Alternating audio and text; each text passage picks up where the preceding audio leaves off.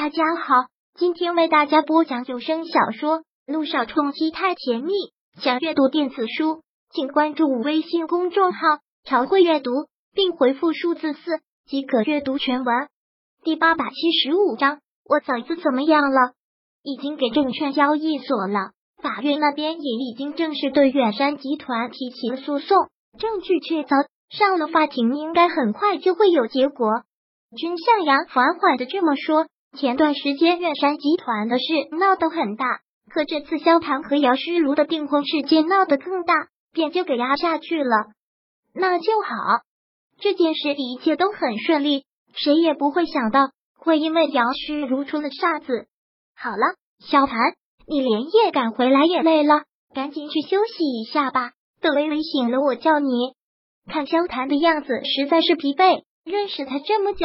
他还是第一次见他这样，不用，我在这里守着他，你去忙吧。萧谈的口气依旧很冷。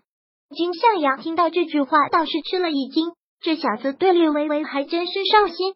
那好，你也别太累，有什么事随时叫我。嗯，萧谈只是点点头。金向阳轻叹了口气，转身走了出去。君向阳走出病房之后，萧塔转眸看向了柳微微。他脸上一点血色都没有，泪痕斑斑，他都不敢想他到底是昏迷了多久，更不敢想他再晚睡一步后果会怎样。想来了一股愤怒又涌上心头。他曾经对柳微微说过，以后谁欺负他，他就要谁死。这次也不例外。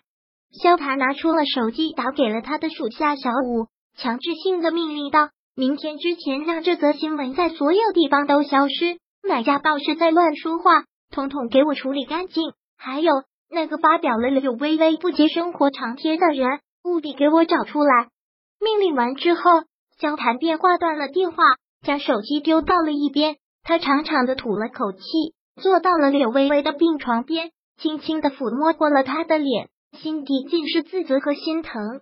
正如君向阳说的，柳微微完全是被动的，他捆得他死死的，让他无处可逃。最后，东窗事发却也让他成了最大的受害者。怎么说，萧寒都觉得对不起他。不过，更多的也有对他的气愤。灰头土脸的逃出柳微微的病房后，萧小言就一直站在走廊的拐角口，看君向阳走出去，他忙迎了上去，问道：“我嫂子她怎么样了？”看到他，君向阳也是气不打一处来，冷冷的瞥了他一眼：“你还有脸问？还不是因为你。”君向阳没有理会萧小言，大步朝他的办公室走去。萧小言慌忙的跟在后面，解释道：“我没有想到会这样的。那些记者突然来问，那我能说什么？再说我哥本来就是跟姚诗如订过婚，我也没有撒谎啊。我没时间听你解释这些，等你嫂子醒了，你还是跟他解释去吧。”君向阳大步走进了办公室，还没来得及关门，萧小言忙跟了进来。你还想干嘛？君向阳有些不耐的问。这件事，柳微微委屈，江小言也觉得委屈，这会儿眼泪已经忍不住夺眶而出，红红的眼看着君向阳问道：“连你也怪我是不是？你做的蠢事与我何干？我为什么要怪你？怎么跟你没有关系？”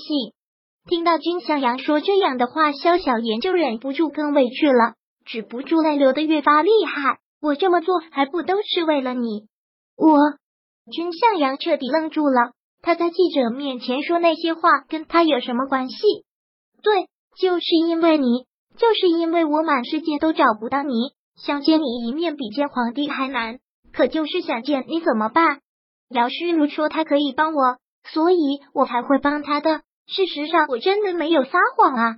但所有人都怪我，我奶奶和伯娘都骂我太蠢。说对那些记者说什么都不知道就好了，结果把事情闹得这么大。我大伯就说我说的还不够，应该借这个机会让我嫂子跟我哥彻底的分开。就这样争吵不休，一直的怪我。听说嫂子出事了，我自责的要死。可是，一来到医院就遇到了我哥。可是我要怎么办？所有人都来怪我，我只是想见你一面。但凡有别的办法，我至于这样吗？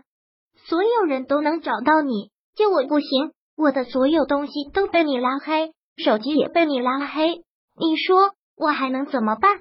为了君向阳、萧小言，真的是该做的、不该做的全都做了。现在事情一出，他自己都要自责死了。可是所有人还来怪他、骂他，见君向阳也怪他，他就真的忍不住了。萧小言忍不住呜呜的大哭了出来，让君向阳顿时无措。萧小言对他的感情，他自己也很清楚。不过说到手机被拉黑，他真的是万般无奈。姑奶奶，你一天二三十个电话，谁受得了？这样再不把萧小言给拉黑，君向阳还工不工作了？听到这句话，萧小言紧紧的咬住了嘴唇，委屈又别扭，哭着说道：“反正反正事情已经这样了，我错也错了，那要怎么办？我不想回家了。布伯娘和大伯为了这件事一直在吵，也都在骂我。”还有我哥，他再见了我，真会杀了我的。对这一点，君向阳倒是了解。他很无奈的蹙眉，说道：“这两天你先住我那儿吧。”真的？听到这儿，萧小言受宠若惊，跟你一起住吗？我住宿舍。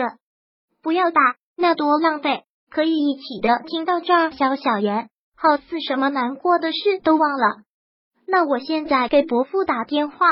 说着。君向阳就要掏手机，肖小妍连忙拦下。我听话就是了，我住你那里，你住宿舍。嗯。